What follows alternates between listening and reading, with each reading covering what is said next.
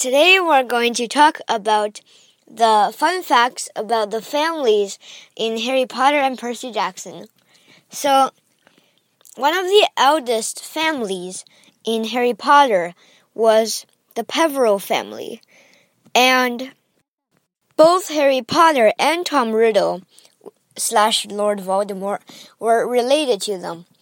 So Harry Potter and uh, Voldemort were close, I mean, very far cousins. As Harry got the invisibility cloak and Voldemort's got the Elder Wand in the end.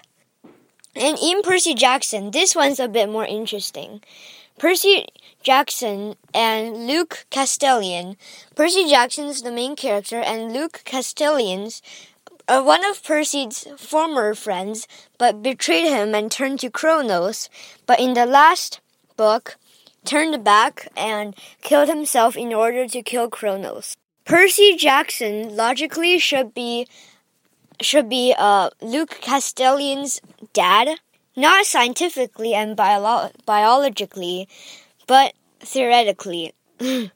so Harry Potter, I mean, Percy Jackson's dad was Poseidon, and Poseidon's dad was Kronos. And Luke's dad was Hermes, the messenger, and Hermes' dad was Zeus, and Zeus's dad was Kronos. So they're related, but the fact that Percy is related to Kronos only dates back to two generations. So that means Percy is Kronos' grandson. But Luke Castellan goes back three generations from him to Kronos. And I mean four generations, sorry. So he should be Kronos' great grandson. So theoretically, Percy Jackson should be Luke's dad, at least one generation older than him. That, I think, is very interesting. Goodbye.